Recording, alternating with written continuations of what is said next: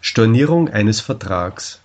Herr Grunfeld, ich möchte Sie bitten, dem Vorschlag auf Änderung des Zahlungstermins zuzustimmen und eine Zweitschrift mit Ihrer Unterschrift zurückzusenden. Ich bin nicht sicher, ob wir eine solche Änderung vornehmen können.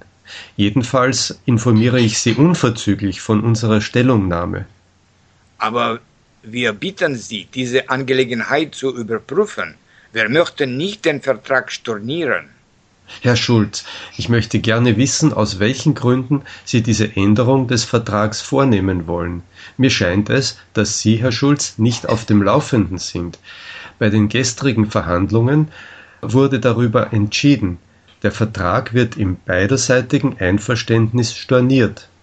Das habe ich wirklich nicht gewusst. Schade.